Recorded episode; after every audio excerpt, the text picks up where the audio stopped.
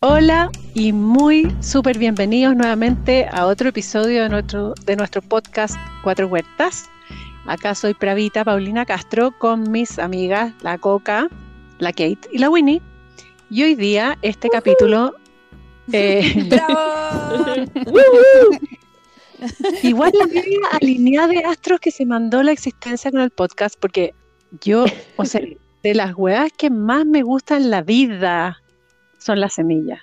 Y me toca justo ser la anfitriona de las semillas sin saber leer ni escribir por efecto eh, sincrónico de la existencia. Entonces, muy agradecida.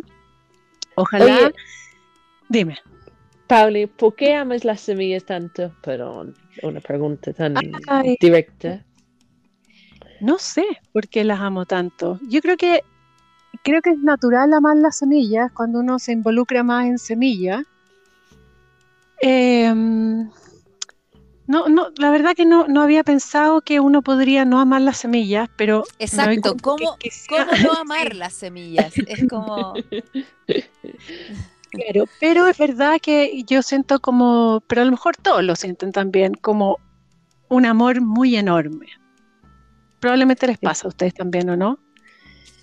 Tremendo. Es como que sí, no, no hay huerta, no hay, no hay frutos, no hay, no hay existencia en las semillas, ¿no? Claro, claro. Para mí, las, para mí las semillas son viajes, aventuras. O sea, es la única manera que tengo de viajar por todo el mundo es cultivar eh, semillas de todo el mundo. Eh, como probar esos sabores que jamás podría probar si no fuera porque los cultivo en, en mi huerto. Por eso me encanta. eso a mí también me gusta mucho. son, el, inicio de todo y, te da la oportunidad de partir cada vez que tú quieras, además. Es impresionante.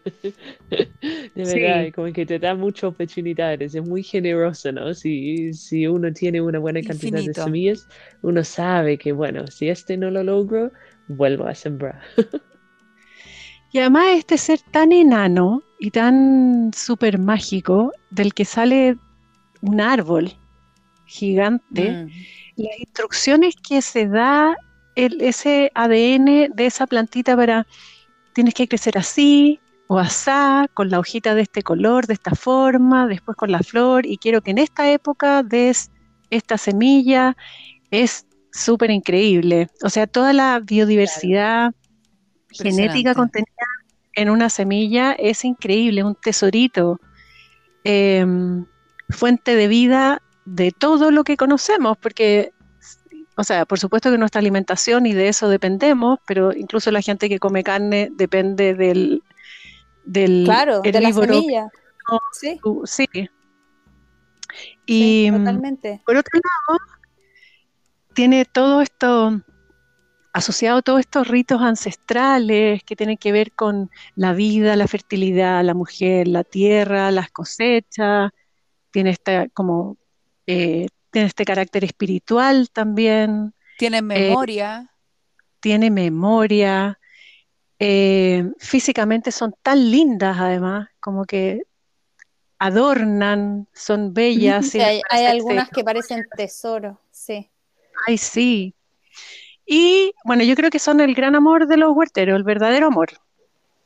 Y también tienen esta otra contraparte tan rara, ¿no? Después de la revolución industrial, que tiene que ver con ser el objeto de deseo de la industria alimenticia y sus monopolios, de ser el objeto también de manipulaciones genéticas, de vejaciones, de uso poco honroso, em, de esta desconexión que de repente tenemos con ella al haber, al, nosotros ahora nuestra alimentación ser, alimentación ser industrial y depender del petróleo, básicamente, eh, porque todos los insumos de la, de la, agricultura industrial son dependientes del petróleo. Por eso si hay guerra en Rusia ahora sube el precio del aceite, porque todos los mm. pesticidas se hacen a base de petróleo, porque el transporte de toda esta agricultura que no es local se hace en petróleo y nos hemos desconectado totalmente de la semilla y ya no es este objeto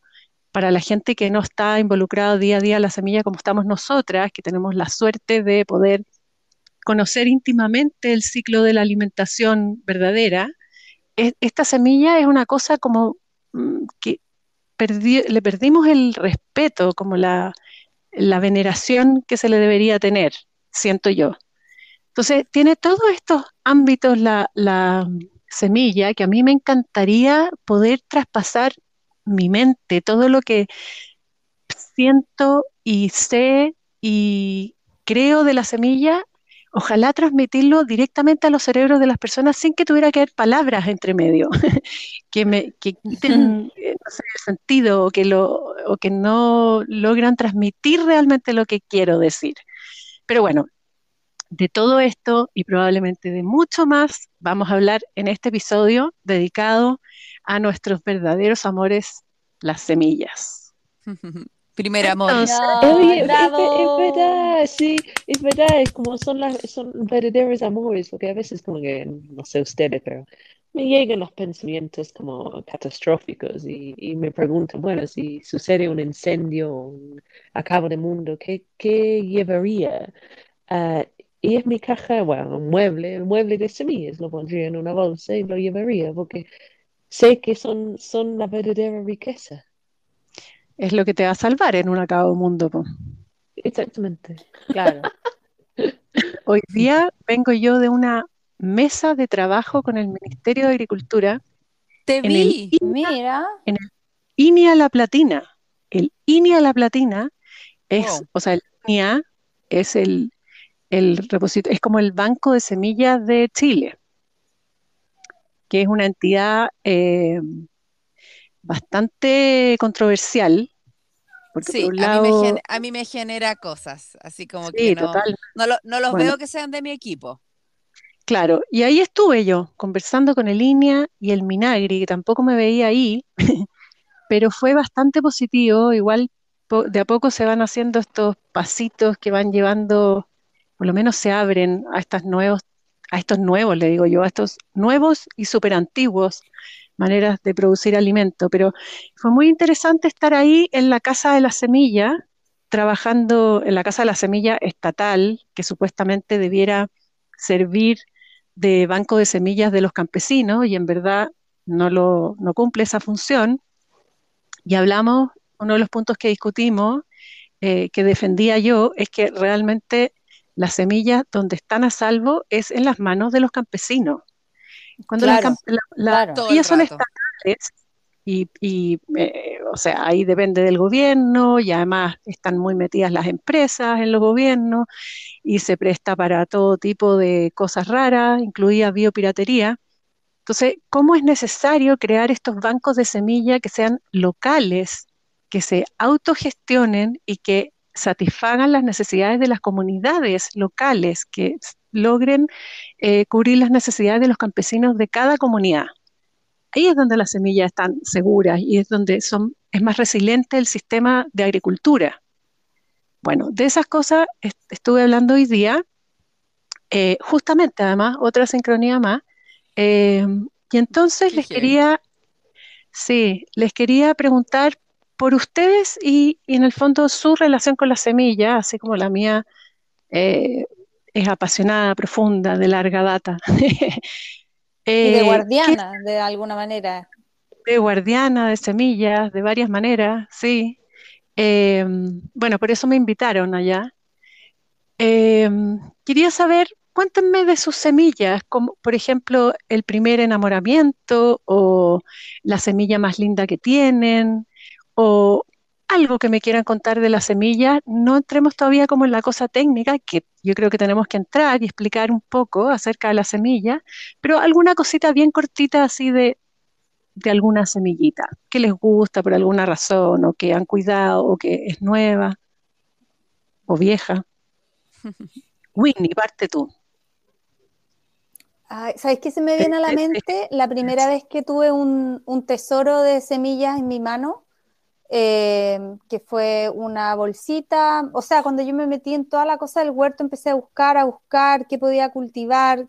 Ustedes saben que tuve un encuentro demasiado lindo con los porotos granados y, y entonces busqué porotos, como que la, encontré que las legumbres eran un pilar tan importante en nuestra alimentación que porotos. Y se los compré a una señora eh, por Facebook, ya que ya ni me acuerdo cómo se llama Eh, y me mandó de, por correo una bolsa con muchos porotos distintos, hermosos todos, y decía mix de porotos.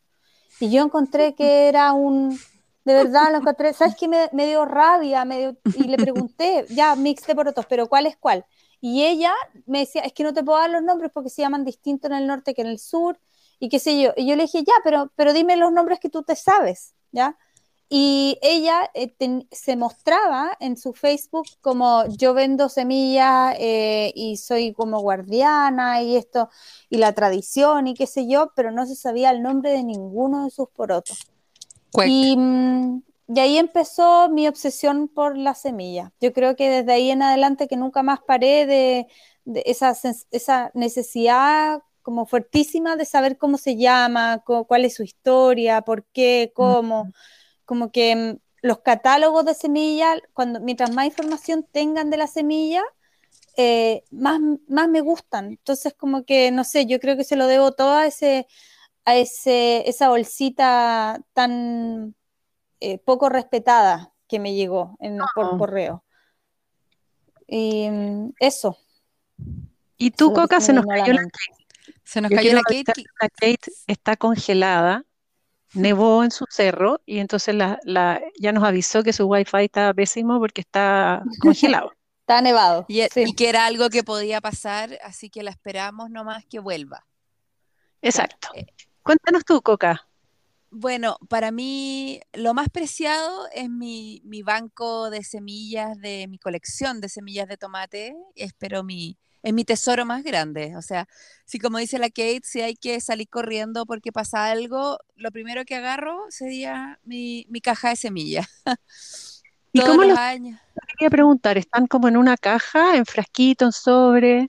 Yo los tengo en sobres y cada año guardo nuevamente semillas de todos los tomates, incluyendo las nuevas variedades. Entonces, si por cualquier razón llego a perder alguna variedad, tengo las semillas del año anterior. Claro. ¿Y las guardáis como, el, como la semilla y el año o las metís todas dentro de la semilla del año pasado? No, no, no, las semillas y el año. Tengo, tengo ya como, tengo cinco años distintos de semillas ya. Sí, yo hago lo mismo, es bien útil, eh, sobre todo en semillas que se polinizan cruzados mucho, como, no sé, los zapallos, por ejemplo, claro. que si se te voy a cruzar por alguna razón, que yo trato que no, pero alguna vez me ha pasado, podéis volver al año pasado. Claro, exactamente. Sería bueno explicar en, qué forma podrían cruzarse, porque a veces como alguien me ha preguntado, ok, si una beterraga y una lechuga pueden cruzarse. Y no, pues. Hablemos de eso, pero hablemos de eso, como que expliquemos los distintos tipos de semillas. Yo sé que un poco lo hablamos el capítulo pasado, pero para que quede todo condensado ojalá en un solo episodio, por si alguien quiere escuchar semilla, encuentre la mayor cantidad de información de semilla en un solo lugar. Pero antes de eso, cuéntanos qué eso, esta ruedita que estamos haciendo de, los tesoritos de semilla. Eh, ¿cuál? Bueno, tú contaste que te llevabas tu cajita de... Perdón, es que se me, por si acaso, quería preguntar si me escuchan. Te escucho perfecto. Tenemos una nieve, las montañas acá. Para los que están escuchando, eh, están llenos de nieve y obviamente las antenas se congelaron, ¿ya? Entonces, por si acaso, si, si me corto, ¿no? Um, sí, acabamos de contar por, eh, estaba ahí caía. ah, bueno. Mira, yo creo que mi amor para las semillas empezó um, en realidad porque empecé a hacer arte con las semillas, que entiendo era un sacrilegio, porque en realidad no sembrándolo y transformándolo en arte como mandales o, collares o cosas así, em, no es dando la oportunidad a la semilla de crecer, ¿no? Pero eso fue mi amor, porque lo encontraba tan hermoso que cada semilla tenía un, un diseño distinto y una forma distinta y un color distinto. Lo encontraba fascinante. Entonces eso yo creo que fue como empezó mi amor y después obviamente viendo cuánto vida puede salir de, un sobre o de, un, frasco de semillas. ya impulsó mi, más ganas mías de, de, de querer cultivarlos y, cuidarlos, ¿no? ¿Y tú, Pauli? Yo no conté. ¿No? No. ¿No contaba nada de semilla? Ah. Bueno, yo he tenido muchos enamoramientos de las semillas en diferentes etapas, de diferentes cosas. Em, a mí me dan como como una ternura, como que necesito como protegerla, algo así. Eso me pasa como con la semilla. Y por supuesto que a cada mundo, por amor a la semilla, me llevaría varias, pero además porque obviamente que voy a sobrevivir si es que me las llevo. Ahí vamos a sobrevivir, sobrevivir las que tengamos, semillita. Claro. Claro, como, como esa película de, Matt Damon en que, en que sobrevive porque tiene papas del espacio. Ay, no película es esa. No. Ay, sí, yo la vi. Era muy buena, sí. Es que se va, eh, eh, como que se, pierde, se pierde en el espacio y solo sobrevive porque, porque puede recrear como un ecosistema para poder sembrar papa en, el, en algún planeta, que no me acuerdo cuál era, no sé si era Marte o no sé, pero siembra papas. Eh, y es muy chistoso porque como que usa, eh, eh, o sea, como que ahí te, explica muy bien y muy resumido todo el método, porque en el fondo tiene que buscar fertilizantes, tiene que eh, recrear como un ecosistema a partir de materia orgánica, entonces es, es bacán, muy buena. Educadora la película. Educadora y entretenida, muy Matt Damon. La voy a buscar. ¿Y sabemos cómo se llama o no? No, no, me, acuerdo, pero busca Matt Damon espacio papas y te va a salir. Potato.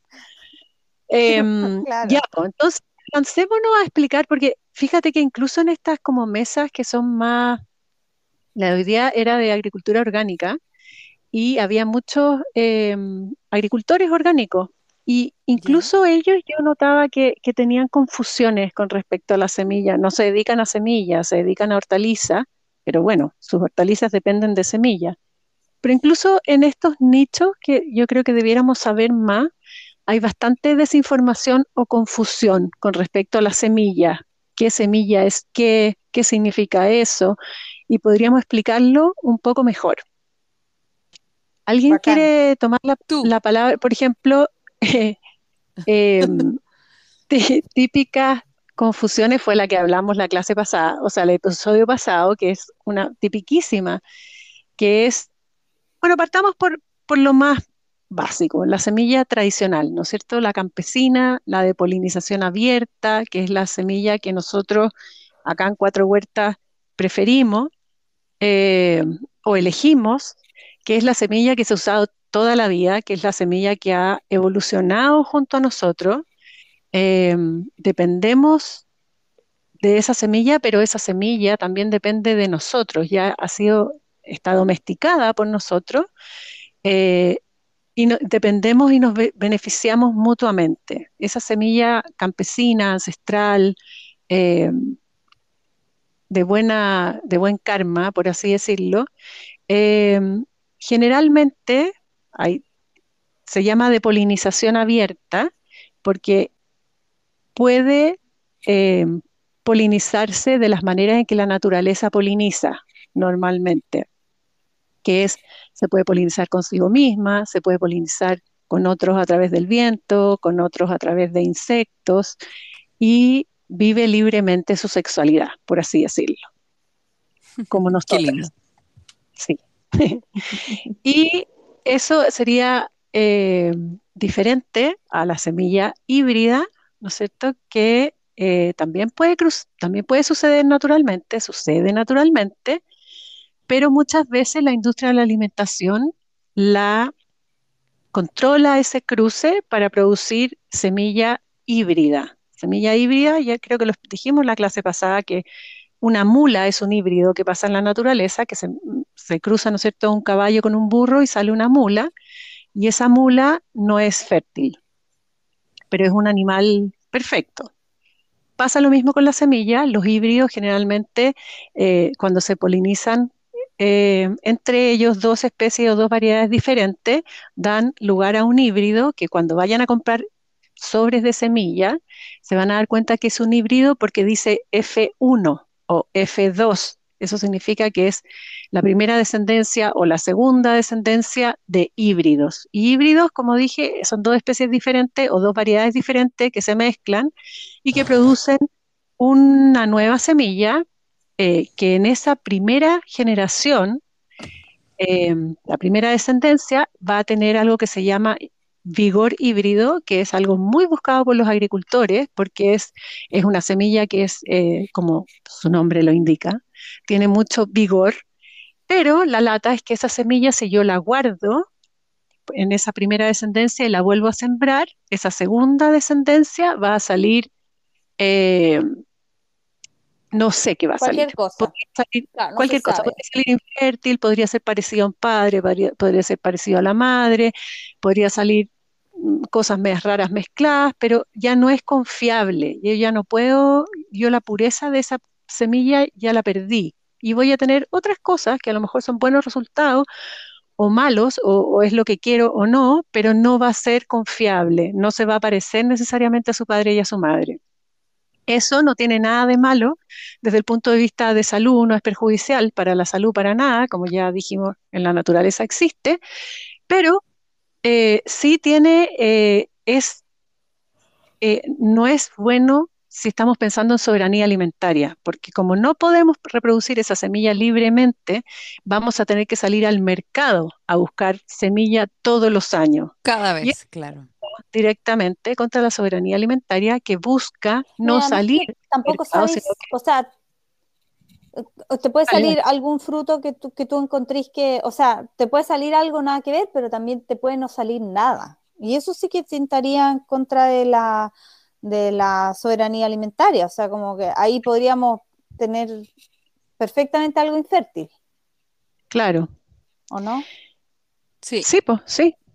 Y hay, hay transgénicas infértiles también. Bueno, y ahí nos pasamos al otro tema, que es como el tema más gordo, ¿sí? Por decirle, que es el tema el de lado la, oscuro, el lado oscuro de la fuerza. La semilla, sí, pobrecita. Que es el tema transgénicos. ¿Alguien quiere hablar para yo no hablar todo? ¿O prefieren? eh, les dejé el tema más latero. Eh, ¿Sigo con transgénico eh, o me toma la palabra alguien? a ver, yo eh, corrígeme, a ver si esto puede ser así como del profesor Rosa.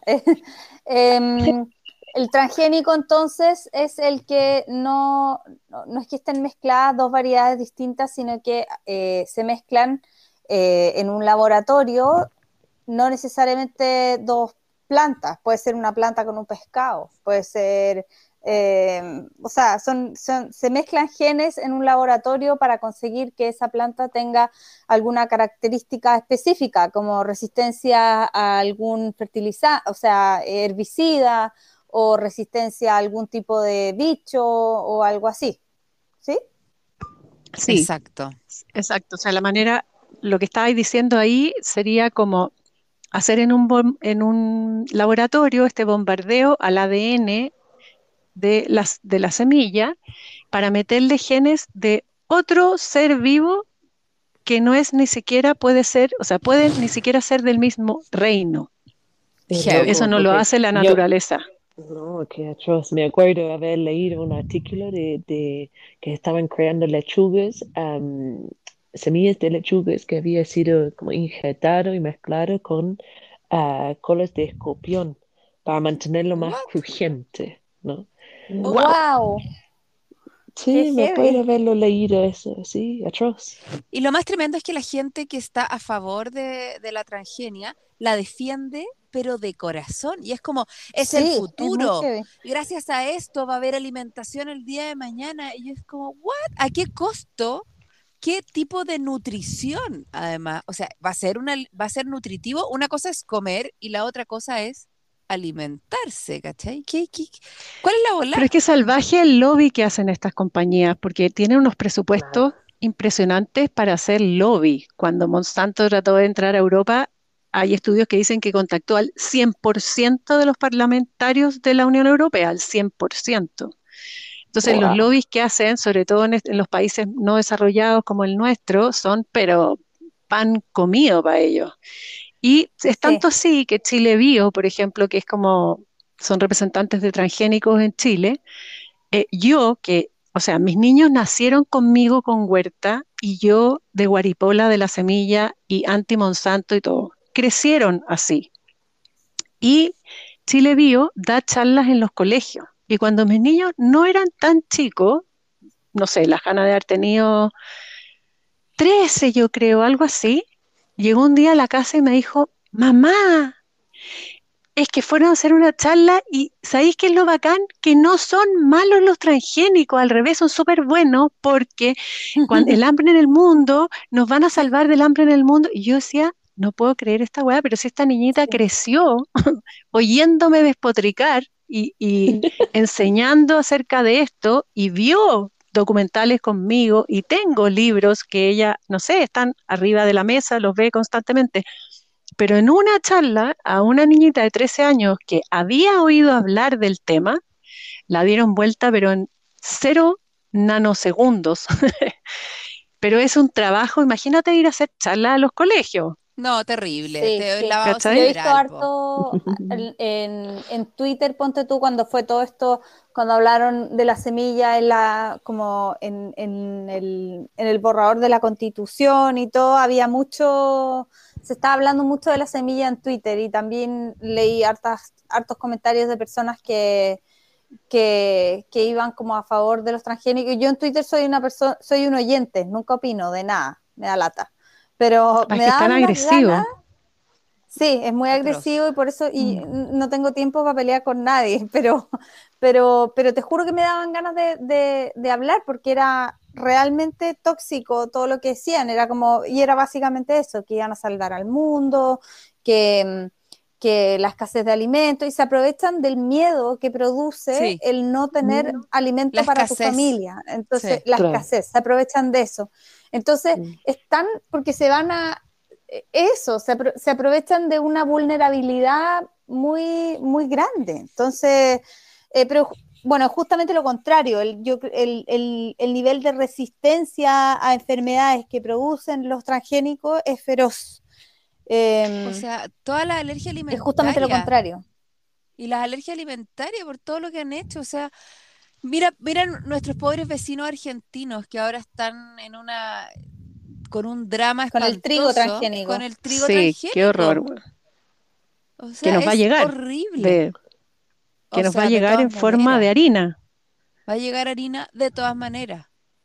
Sí, expliquemos un poco, bueno, yo en vez de recomendar libro en esta oportunidad, ¿Ya? podríamos recomendar tanto documental tanto más fácil que hay de ver ahora que leer el libro acerca de semilla. Entonces, yo recomendaría un par. Hay un, hay un documental de semilla. ¿Me escuchan? Sí, perfecto. Sí. Ah, ya. Hay un documental que se llama Semillas de Libertad, que es una trilogía, que es Semillas de Libertad, Semillas de Soberanía y Semillas de Justicia. Y mm, eso lo hizo la Fundación Gaia y están todas las plataformas donde lo pueden ver y informarse como más amenamente y mucho más profundamente. Y es entretenido de ver y es lindo. Y el otro que yo recomiendo que es un poco más denso y es bastante más antiguo, pero no por eso no, es contemporáneo, digamos, es súper atingente. Eh, es un documental que hizo una periodista francesa que se llama Marie Monet Marie-Monique Robin, Marie-Monique Robin, y que ella hizo esta investigación que transformó en documental y que después liberó para que todo el mundo lo pueda ver, que se llama El Mundo según Monsanto, que es un documental de culto. Ah, Monsanto hoy en día es Bayer. Bayer compró Monsanto, pero si uno le cambia el, nombre a Monsanto, al documental y le pone Bayer, eh, ya está contemporarizado, que es Chacal, para entender las fuerzas que mueven esto. O sea, si alguien quiere entender un poco del tema más profundamente, yo le digo que por favor, Semillas de Libertad es, más, es más fácil de ver, pero eh, el mundo según Monsanto, o sea, por cultura general, alguien que le interesa estos temas, por favor, véanlo. El medio trabajo que hizo la Marina Está en todas partes, además. Está en todas partes. Claro. Y entonces, para terminar de explicar así súper eh, a grosso modo eh, de qué se trata, en el fondo, el cultivo transgénico, acá en Chile, acá en Chile se puede cultivar transgénicos, pero solamente para semillero. Por ahora, son, es para crear semilla transgénica, no se puede em, cultivar transgénicos para vender transgénicos. Pero bueno, después nos llegan los transgénicos de afuera en toda la comida que comemos del supermercado, es como casi lo mismo. Y el peligro que tiene eso es que, por ejemplo, algunos cultivos de transgénicos, como el choclo, que se poliniza cruzado y es bien promiscuo, si uno tiene su campito de, de, choclo orgánico o ancestral y tiene esto de choclo en la sexta región que está lleno de cultivo transgénico de choclo al lado, bueno, su choclo va a recibir polen del vecino y va a contener ahora genes de choclo transgénico. Eso en otros países ha sido chacal porque hay una película ahora que me acuerdo después, acuérdenme de decir eso. Coca, tú parece que la sabí. Te voy a recordar, Coca. Ya. bueno, y, em, y eso ha sido terrible en otros países como Estados Unidos, donde Monsanto ha demandado al vecino porque le ha encontrado genes de su polen de choclo transgénico al vecino. O sea, es como... Eso pasó, es como si... en, Paine a unos agricultores de Monte Águila que están, porque están al lado de un Bayer, de un no sé qué, y han tenido súper altos problemas porque porque ellos tienen sus cultivos de maíz ancestrales y estos gallos vienen del lado y le dicen, oye, me estáis contaminando mi, mi maíz. Y el gallo, oye, ah, eh, perdón, ¿de, yo antes que tú, claro. Es claro, ¿de dónde? Claro, es como que alguien lo explicaba súper bien, encuentro yo que es como cuando a ti se te arranca tu perro de tu casa y muerde al vecino en su casa, ¿quién tiene la culpa? A ti que se te escapó el, perro de tu casa, ¿no? Obvio, obvio. claro. No si muerde al otro en su casa. Bueno, con el, con el caso transgénico en Estados Unidos y en otros países ha sido como al revés. Como que tú estás en tu casa tranquilito tomando té y llega el perro del vecino que se le escapó al vecino y se metió por entre medio de la reja y llegó a tu casa y te mordió y tú tenés la culpa. Es que, bueno, con todo el respeto, pero los gringos están bien fallos no, ¿para qué vamos a andar con cuentos? Sí. Oye, me perdonan, me perdonan, pero en serio, o sea, cabros chicos con pistola, ya, no, cualquier cosa. Muy triste. Sí, pero estamos, o sea, estas transnacionales que ya no tienen cara, no tienen nacionalidad, no tienen nada, es como una, es como cuando subís la foto a la nube, que uno dice, ¿dónde, qué es eso la nube? ¿Qué es, qué es Monsanto? ¿Qué es Bayer? ¿Dónde está? ¿De qué nacionalidad es? Eh, ¿Quién es la cabeza? Son como accionistas, son fondos de inversión. Es una cosa así como muy poco tangible para mí. Entonces, finalmente... no son personas, pero, pero, pero es como si fueran, o sea, es como, no son, no, no son abarcables, no es nadie, no tienen cara. Claro, y las responsabilidades penales igual son raras ahí, ¿cachai? No es como que te acuso a ti porque no, es como una cosa así bien vaga. Bueno, y lo último que quiero decir de los transgénicos, para que la gente lo entienda, es que las dos eh, como mm, eh, modificaciones genéticas más típicas que hacen estas grandes transnacionales, que hay más que Bayer y Monsanto, eh, tienen que ver con una, meterle a un choclo, por ejemplo, genes de una bacteria que se llama Bacillus turciensis, algo así. Entonces, se escribe en inglés, o sea, se conoce por las siglas BT, Bacillus turciensis. Entonces, cuando uno le ve que en alguna parte está sembrado maíz BT, significa que ese maíz tiene genes de esa bacteria, porque esa bacteria es capaz de producir su propio pesticida. Entonces, ese choclo genéticamente modificado produce su propio pesticida. Entonces, el marketing es fabuloso porque no necesitas comprar pesticidas, pero sí todos los otros insumos que te venden con el maíz. Sí, pues, kit completo. Claro, y, además lo que ha hecho ese maíz. Dale después, después nuevamente tiene que comprar las semillas también, ¿no? Además, obviamente. Que sí, pues están patentadas, ¿no? Exactamente, bien. Esa es otra cosa que, pasa, que están patentadas. Bueno, y este maíz lo que hace, por ejemplo, en Estados Unidos, donde hay estas mariposas eh, monarca que migran por miles de kilómetros y finalmente terminan en México, es que en el camino, como se van posando en, maíz genéticamente modificado, se van muriendo, porque tiene pues, pesticida el maíz. Entonces llega, no sé, un porcentaje mucho más chico de lo que llegaba a México y ahora están como en, un grave peligro, no sé si es de extinción técnicamente, pero creo que sí. Esa es una modificación que se hace. Vete, las abejas. Se están haciendo varios refugios, sí, pues se están haciendo varios refugios salvajes, muchos de los huerteros, así como, como famosos de Instagram y YouTube y todo, em, que son de allá, se están certificando como wild, eh, no me acuerdo cómo era, pero eh, eh, hay una certificación hay sí, hay una certificación que tú puedes sacar para tu huerto que dice que tú eres un, eh, un santuario para la, para la fauna salvaje, algo así.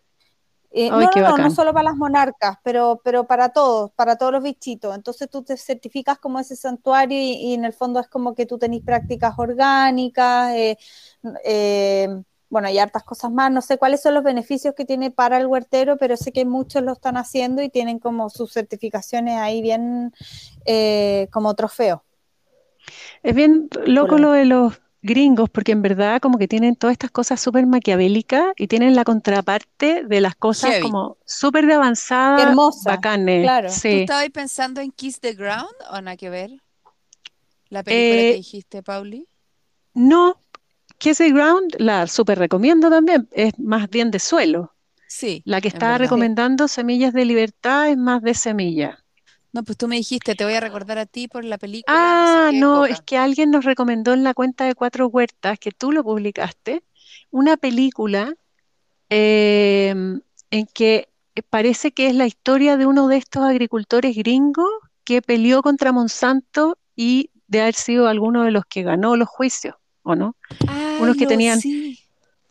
Me imagino que debe haber sido uno de esos que estaban con cáncer terminal por uso de Roundup.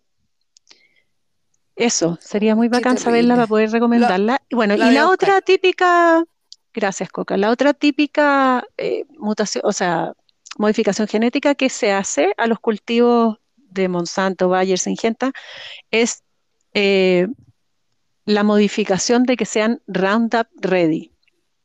Roundup es un eh, matamaleza, un herbicida súper controversial, que si ven el, la película que les acabamos de decir, El mundo según Monsanto, van a aprender todo ahí de Roundup. Bueno, está súper linkeado a cáncer y Monsanto y Bayer lo han negado siempre, está prohibido en algunos países, pero acá en Santiago se usa, o sea, acá en Chile se usa muchísimo, de hecho todos los jardineros les fascina porque es un, es un, un matamaleza súper eficiente, un herbicida. Entonces, Monsanto, que creó el herbicida, creó semillas que son resistentes a ese herbicida, modificadas genéticamente para que puedan resistir ese herbicida. Y esas plantas eh, se llaman Roundup Ready. Por ejemplo, la soya Roundup Ready de Monsanto es una soya transgénica que es capaz de resistir el herbicida que vende Monsanto. Entonces Monsanto te vende la semilla de soya Roundup Ready, te vende el herbicida Roundup y un par de insumos más. Entonces, además, como dice la Kate, no puedes seguir reproduciendo la semilla. Entonces, exacto. Y tú fumigas tu campo de soya Roundup Ready y se muere todo, menos tu soya Roundup Ready. Entonces, se muere eh, el suelo y se muere. Se muere el suelo, el agua. Se muere, se muere todo. O sea, es terrorífico. Exactamente. Claro, envenenas agua, envenenas suelo, dejas el suelo muerto y además creas resistencia porque eh, hay estas super malezas ahora que son consecuencia del Roundup Ready, que crecen, son como la venganza de la naturaleza Em, es que la naturaleza quiere sobre, la naturaleza gana y la naturaleza quiere siempre sobrevivir, es como, siempre va a mejorar lo que nosotros hicimos. Entonces, obviamente van a haber esa resistencia terrorífica. Exacto, es como de los antibióticos. Y finalmente mm. saber que las semillas tradicionales tienen una variación genética impresionante, una riqueza en su ADN fabuloso, en que podemos encontrar genes para lo que queramos. La cosa es usar la variedad o la especie adecuada a nuestras condiciones, nuestro clima, nuestra agua. Hay porotos que crecen en el desierto, hay, no sé, choclo bajito, hay porotos que no necesitan treparse, hay tomates que aguantan tal peste. Entonces, ¿por qué no trabajar con eso y desarrollarlo y mejorarlo como hicieron nuestros ancestros por miles de años para crear las variedades adecuadas a sus localidades, a su clima, a todo lo que necesitan en su lugar? ¿Y por qué no trabajamos con eso y a favor de la naturaleza y sin químicos y sin pesticidas y sin envenenar la tierra, sin matar el suelo, sin dejarla cagar con el agua? Em, bueno, eso. Y tienen una calidad nutricional superior, que ahora están tan de moda los superalimentos, las semillas tradicionales son todas superalimentos. O sea, que, no, no, vayamos a buscar una cuestión muy sofisticada, es algo que ha estado toda la vida. Sí. Hay, y hay variedades que tienen más nutrientes que otras, y eso también se puede ir mejorando. O sea, yo eh, mm. Yo, por ejemplo, he, estabilizado caracteres en algunas plantas en dos años. O sea, realmente cuando uno quiere trabajar una semilla y decir, ¿sabes que quiero que resista un poco más la sequía? O me gustaría que floreciera un mm. poco más tarde para que no le pille la helada. O me gustaría que no sé qué. Todo es muy trabajable, pero además en súper corto plazo. Claro, y es muy buen punto y como da esperanza eso, Pauli, porque es como nosotros mismos en nuestra propia huerta podemos hacer este trabajo. Solamente eligiendo las variedades y eligiendo cómo queremos nosotros guardar las semillas, eh, bueno, eligiendo las plantas, ¿no? Y decidiendo y promoviendo eso, ¿no? Haciendo nuestra propia huerta un laboratorio que favorece nuestra propia nutrición, eh, el, digamos, dónde, en qué dirección va este, este planeta, ¿no? Um, y podemos hacerlo en, en la huerta, en nuestra huerta. O sea, por eso es lo que yo decía que las semillas tienen memoria. Cada año se van adaptando a, tu lugar. yo, lo, yo he traído semillas desde el sur, sur, sur, y claro que se demoran un tiempo para adaptarse. algunos se adaptan y otros no, y yo acepto que otros no, y los que sí adaptan, entiendo que es un proceso lento, pero sí eh, se puede, ¿no es cierto? Se puede. No sé, ustedes como... Tus porotos, tus porotos se me dieron increíble a mí, pero tu, pero tu tomate, el Sart Rollois, sí. sufrió el pobrecito con la hoja enroscada toda la temporada, unos tomatitos chiquititos, lo pasó pésimo. Pero yo estoy segura de que la próxima temporada va, va a estar mucho mejor.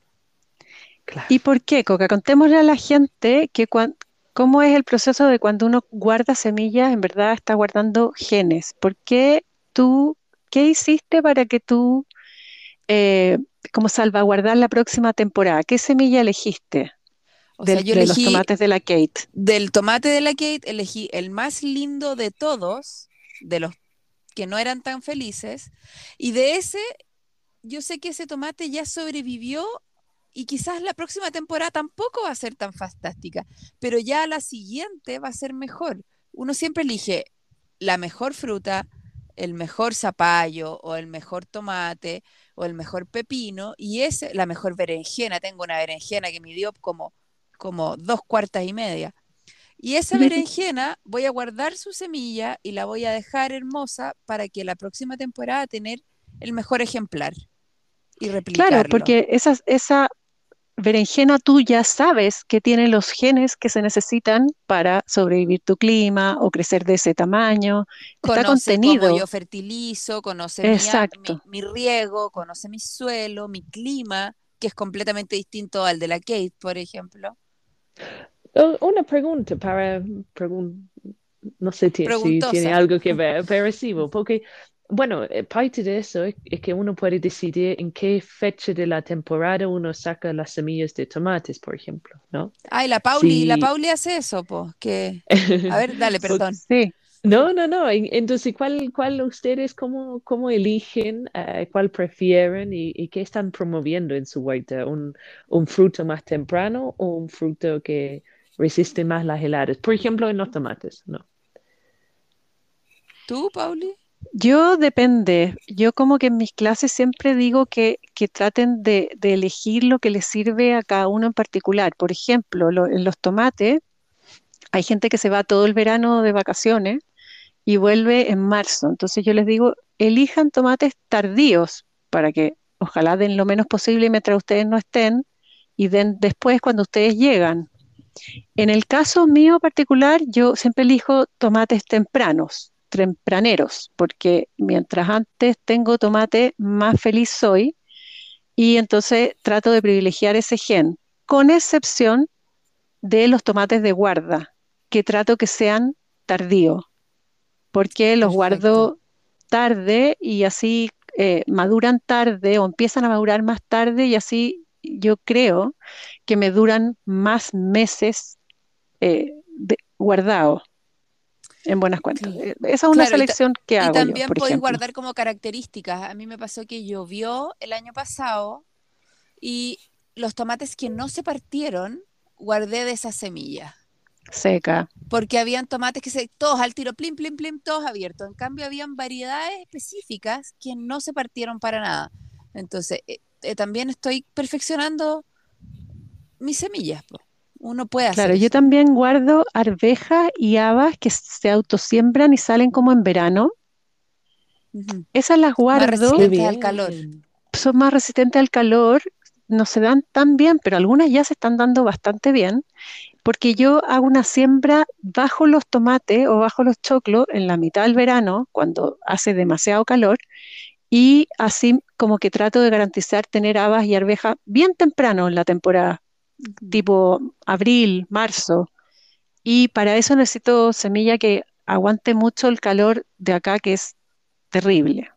Y hay semillas que lo hacen solas. Algunas se autosiembran, son poquitas, pero yo sé que esas semillas que se autosembraron tienen ese gen, son capaces de resistir el calor de acá.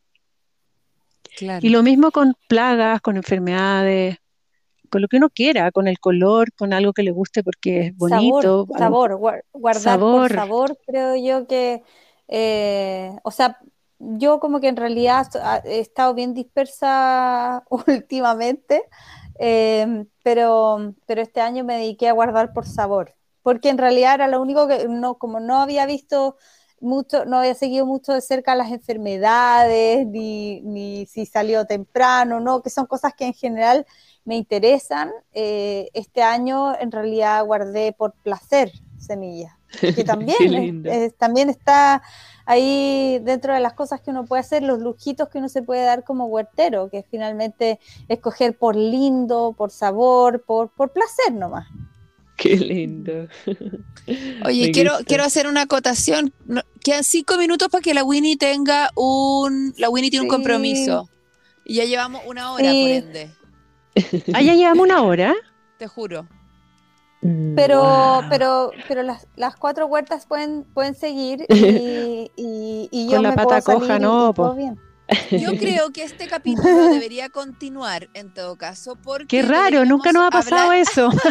deberíamos hablar un poco más de cómo, de cómo guardar semillas, enseñar un claro, poco más de técnicas específicas, sí. de técnicas específicas que cuáles se remojan, eso que decías tú, cuáles se remojan, cuáles no, cómo las guardamos. Hay algunas que se guardan de manera mucho más fáciles que otras. No sé, ¿qué dice? Que sí. Es, un tema tan grande que sí, que obvio. Semillas Es un tema hermoso, Semillas 2. sí, no. Bueno, la bajada, que le, cambiamos el nombre. A, otra hicimos con bajada también, ¿o no? ¿Cuál era? no me acuerdo. Eh, no me acuerdo cuál episodio mi primer huerto y después le pusimos, bueno, pero también hay uno que es dos, ya no, tampoco me acuerdo. ¿Por qué te voy a mentir? Tenemos, bueno, nuestra capacidad de síntesis no es muy buena, que digamos. No. Es que hay tanto que hay tanto que contar, creo yo. Sí. Y es que eso es lo rico además de cuando uno se junta con alguien que, que, le gusta el mismo tema, que en realidad uno no puede parar de hablar porque... Atroz. Sí, a, mí me siento mucho gratitud por ti, Crowley, em, porque de verdad he, aprendido mucho y eres una buena profesora. Entonces, gracias. Qué bueno que me digas eso después de una clase fatal que tuve ayer. Nah, como la vida total. La vida tiene días, días de sol, días de oscuridad, días de todo. Hay que seguir ah, Oye, era preservar la cosecha 2. Ese le pusimos, preservar la cosecha 2. ¿Viste? Ahí tuvimos 1, 2. Ah, ya. esa es la que me acuerdan que había sido tan creativa con el nombre.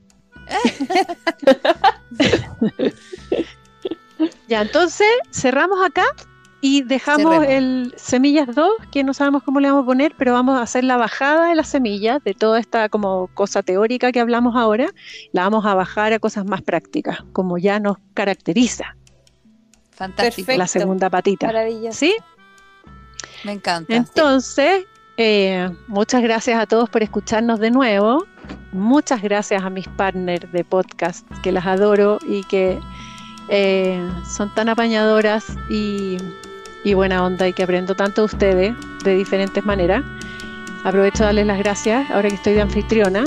Y eso, pues, muchas gracias a todos y nos vemos entonces en el siguiente capítulo con la bajada, la aterrizada a los temas prácticos de la semilla. ¿Sí?